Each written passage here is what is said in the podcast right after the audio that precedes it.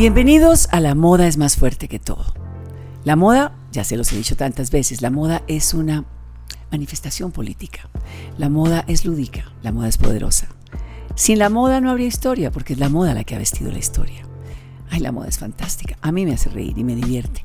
Y cuando pienso en que me hace reír y me divierte, pienso en Jorge Malavé, mi invitado de hoy. Viene Harry Styles. Y cuando supe que venía Harry Styles, pensé en Jorge Malavé pensé en el único stylist, en el hombre estético, en el hombre actual que le puede contar a toda esta gente que nos oye alrededor del mundo. Estamos en África, en Australia, en Canadá, en Argentina, nos oyen en todos lados, gracias a la virtualidad. Que hablemos sobre el embellecimiento masculino, sobre la importancia, Jorge, de que la gente pueda, de que el hombre pueda pintarse las uñas, de que se pueda poner un collar de perlas, de que se pueda poner un arete y le cuelgue, si se quiere poner falda, bueno, todas las colecciones masculinas que las estoy subiendo, todas tienen faldas, ceñidas, plisadas, sueltas. Pero es que el tartán venía con Ricardo Corazón de León en Escocia, el hijo de Leonor de Aquitania. Estoy hablando del siglo XII, o sea, de verdad. Entonces, ¿en qué momento el macho se volvió tan macho y tan aburrido? ¿Y en qué momento estamos, por qué estamos regresando a esta alegría de la moda para el ser masculino. ¿Qué es exactamente lo que haces tú y qué estudiaste para hacer lo que haces? Jorge, bienvenido. Ay, muchísimas gracias por esta invitación. Es un honor acompañarte en este proyecto que yo creo que es súper necesario. Porque es, es comentar acerca de los diferentes mensajes que tiene la moda. Porque son muchos mensajes que transmiten. Así es un crisol. Sí, mm. total. Y bueno, yo soy Jorge Malavé, estudié comunicación social, soy periodista prácticamente. Mira, colega. mira, colega. Tenemos que felicitarnos el Día del Periodista. Sí. Que no tengo mucha gente a quien felicitar, entonces por favor. y efectivamente, algo que mencionas es desde cuándo el hombre se volvió tan tan acartonado o tan aburrido con la moda, porque si vemos como en otros siglos, eh, Luis XIV. No, por favor. O sea, jugaban con. Los miñones, que además eran unos espadachines violentos, pero eso sí, espadachines, y le ponían moños rosados a sus espadas. Es que eso es lo que es fantástico. Pero eran los Orleans. Es que por eso es que la historia nos trae la moda a bocanadas, tan fantástica. Yo pensaría, sin temor a equivocarme, que han sido las guerras. Primero porque las mujeres les quitaron la ropa que estaban en los armarios para salir a trabajar ellas mientras ellos estaban en el frente. Ellas se pusieron los pantalones de los maridos para salir a traer el pan a la mesa. Yo creo que tuvieron que ver mucho las guerras, ¿no crees tú? Y las recesiones. Total, y, y, si uno ve cómo la moda es una una línea de tiempo que te ayuda a identificar como cada highlight por ejemplo, como cuando... La revolución industrial. Cuando llegó Chanel, cuando llegó el Saint Laurent, la mujer cuando utilizó un pantalón. Yo creo que, que estas manifestaciones sociales generan cambios, no solamente culturales, sino también en la vestimenta, en, nuestro comportamiento. Claro, Jorge, pero yo pregunto, si yo estoy vestida, mira, hoy estoy vestida de hombre, todos los días me he visto de hombre, porque todos los días tengo unos jeans, tengo unos botines, hoy tengo un cuello de tortuga, este es Eduardo VIII, tengo la solapa de Eduardo VIII, del smoking, que él es el que, el que digamos, comercializó, sacó al exterior el smoking jacket, que era para los señores para fumar cigarro en los salones. O sea, las mujeres nos hemos vestido de hombres para existir para trabajar y para empoderarnos. Y ahora el hombre está usando prendas femeninas. ¿Para qué? Explícanos para qué. Qué rico que, estemos viviendo este momento, bueno, o que lo estemos viviendo nuevamente, porque existen estos estigmas que nos van poniendo el tema de el género en el color, la silueta, accesorios, el cómo acicalarse y como tú bien mencionaste al inicio, personajes como Harry Styles. Es que eres mi Harry Styles, eres mi Harry Styles. I wish. I wish I had a wish to wish my wish away. No, pero eres mi Harry Styles. Es más, ojalá vayamos juntos cogidos de la mano al concierto, de verdad. Vamos a hacer un concurso además con, con Ocesa. Que Ay, qué rico, Vamos a hacer un concurso que va a dar boletas además. Eso va a ser una cosa fantástica, pero más adelante. Entonces, ¿Qué, está pasando hoy con el hombre? Tú te miras al espejo por la mañana. ¿Cuántos años tienes, Jorge? 31 años. Perfecto. O sea, el desde el de 22 o 20 hasta el de 45, se mira al espejo y quiere un cambio, quiere proyectar una imagen distinta, quiere que lo reconozcan por algo menos que una chaqueta gris, unos pantalones negros y unos zapatos de amarrar negros también. A ver. Yo creo que las redes sociales han tenido una gran influencia en eso. Eh, creo que al principio no teníamos referentes tan inmediatos y no podíamos compartir estas referencias que existen en el mundo y cómo se visten en Asia y en Europa y en América Latina, incluso en América, es muy distinto. Sobre todo si hablamos de América Latina, sabemos que el hombre en, ciertas regiones es muy machista. no, pues como que en ciertas regiones, dime dónde no es machista en América Latina. Son, el macho macho, el caballo, el caballo y el crin y la bota y, el, y las espuelas y hágale. Y cómo, cómo derrumbar ese patrón de, aburrimiento, de, uniforme, utilizar colores, siluetas y como bien mencionabas, el tema de la falda, como vemos colecciones como Tom Brown. Pero Miguel Bosé se vistió de Montesinos, perdóname, el gran diseñador español, te estoy hablando de los ochentas, estamos en el 2022. Yo me acuerdo la falda de cuero de Miguel, maravillosa. Y, Mark Jacobs, bueno, ni hablemos de un Mark Jacobs, pero, pero siempre los puede uno señalar. Pero ya estoy viendo yo más a un Juan Pablo Socarrás con su collar de perlas, a ti con tu collar de perlas, bueno, a, un Tishi, a, a tantos, pero yo quisiera como que la cosa fuera más normal, lo que dices tú, que las mamás que están teniendo bebés no le pongan el saquito azul, sino que le pongan el saquito rosado en la cuna o amarillo o, morado, pero ¿por qué tiene que ser azul y la niña con el moño rosado en la cabeza y todavía no tiene un pelo? Exactamente, hay que dejar de estigmatizar los colores. Hay que también dar esa libertad a, las personas de experimentar y jugar con la moda. Y yo siempre pongo el ejemplo de el colegio en América Latina y el colegio en Estados Unidos. Creo que ellos tienen como un acercamiento bastante peculiar con la moda y es que se les permite ir de la forma en la que se sientan cómodos. Es que no hay pudor, es que el americano, el norteamericano, mejor dicho, no hay ningún pudor. Van de brasier, van con 180 kilos o 100 kilos, no importa, van como se les da la gana, porque es un tema de expresar su personalidad. ¿verdad? Es así. Y es que eso es lo que somos. ¿De qué región eres tú exactamente? Yo soy de Venezuela. ¿Y entonces? Pero del Caribe. Solo que estoy súper amañado de Bogotá. Amo el frío. Adoro. Claro, porque nunca lo tuviste, entonces para ti es como un regalo. Pero ¿cómo llegaste al mundo del styling? Porque cuando te veo vestido de atelier crump, con esos bermudas multicolores y con esa camisa tropical, totalmente, de verdad, parece venezolana hecha para ti. ¿Cuándo llegaste a ese mundo del stylist y con quién has trabajado? Fue súper peculiar porque cuando yo estudiaba en la universidad, me gustaba siempre arreglarme. Yo trabajaba en la banca pública. Madre de corbata de corbata y gabán en Caracas. Y mis profesores me preguntaban diariamente a qué me dedicaba y qué quería hacer. Y yo les decía, em, quiero ser periodista, pero no sabía una, un tema en específico.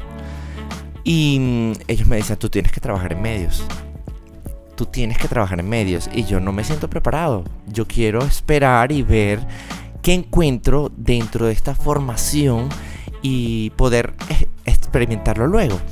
Luego de la banca pública decidí abrir mi propia página web donde hacía reseñas. ¿Desde Caracas? Sí, reseñas de colecciones con PRs como Aura Marina Hernández, que, es encantadora. Boris, ¿fuiste amigo de Boris o no alcanzaste? ya se había ido Boris a Madrid. Ya se había ido a Madrid, pero hemos compartido en varias ocasiones y, bueno, siempre está rodeado eh, de, del tema de la belleza en Venezuela. No, pues Carolina Herrera catapultó a Venezuela, la puso en el mapa por su estética. Exactamente, y los artistas plásticos como Carlos no, pues Cruz, Cruz Soto, todos. Exacto, Rafael Barrios, eh, todo el tema del cinetismo, Sofía Inver. Entonces, ¿Qué tal Sofía Inver? ¿Qué tal Sofía? Sí, una cantidad de, de, inspiración que recibí de la ciudad. Y luego se me presentó la oportunidad de hacer una editorial de moda con una presentadora que se llama Daniela Cosam, de Entertainment Television. Y descubrí una pasión además de escribir, porque yo escribía en mi propia página. O sea, tú amas escribir, ya lo tengo claro, amas comunicarte, pero el styling, ese, ese, styling que haces hoy en día, vives de tu styling, ¿o no? Total, total. sí, vivo, vivo completamente de hacer styling y, y descubrí que amo y disfruto trabajar y embelleciendo a las mujeres. Cuéntales, toda esta gente que te está escuchando, mucha gente joven, no entiendo cómo Jairo, nuestro community manager, ha logrado que sean 18, 25, 35, tenemos un target muy joven. ¿Cómo haces para sacar lo mejor, digamos, de una rapera o de una rockera o de una mujer alterna? ¿Cómo es su pelo mitad roja, rosado, mitad agua marina, una Karol G? ¿Cómo haces? ¿Cómo, ¿Cómo funciona eso? Yo creo que cada quien tiene una identidad muy marcada y hay que respetarla. Sin embargo, siempre hay cosas que mejorar y hay que pulir eh, lo que uno ve como potencial. Eh, uno no puede llegar a disfrazar a nadie porque entonces no se va a sentir cómodo, se va a ver que, que la ropa, va, que la ropa va sola. Claro. Y no, eso tiene que estar integrado, tiene que ver con una conexión, tiene que ver una coherencia. Es como cuando uno desarrolla un comunicado. Uno tiene un inicio, un desarrollo y un desenlace. No solamente en la creación de un look, sino en la serie de looks que uno puede crear para un evento en específico o para una editorial. O sea, tú no solo te, limitas a las personas, sino que además vistes el lugar. Pues eh, depende de, la ocasión, porque por ejemplo yo me encargo de hacer styling para celebridades, para eventos y también para editoriales de moda que salen en medios de comunicación impresos. Claro. Entonces son historias. Al final todo... Tú eres un storyteller estético, eso es lo que eres. Claro.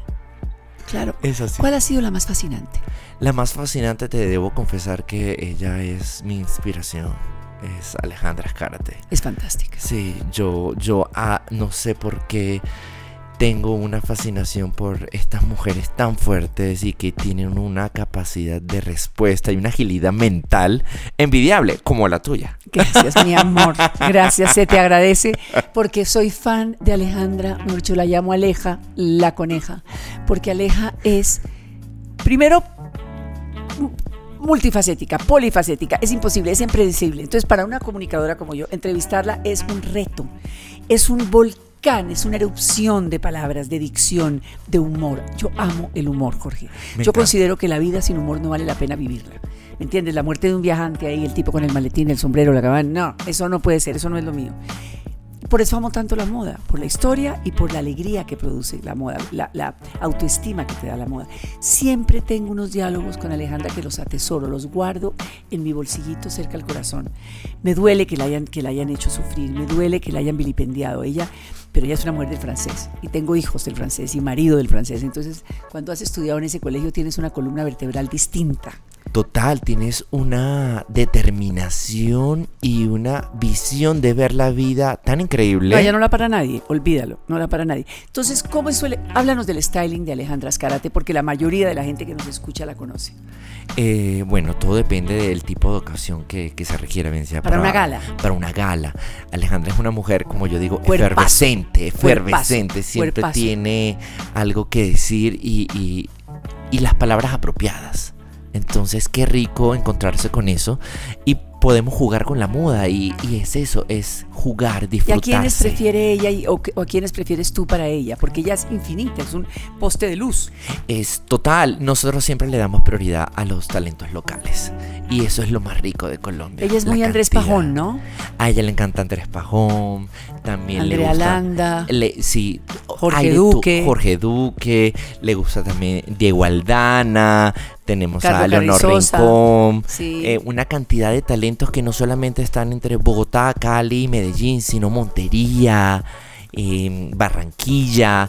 Y, y, tú haces un scouting, tú te vas buscando.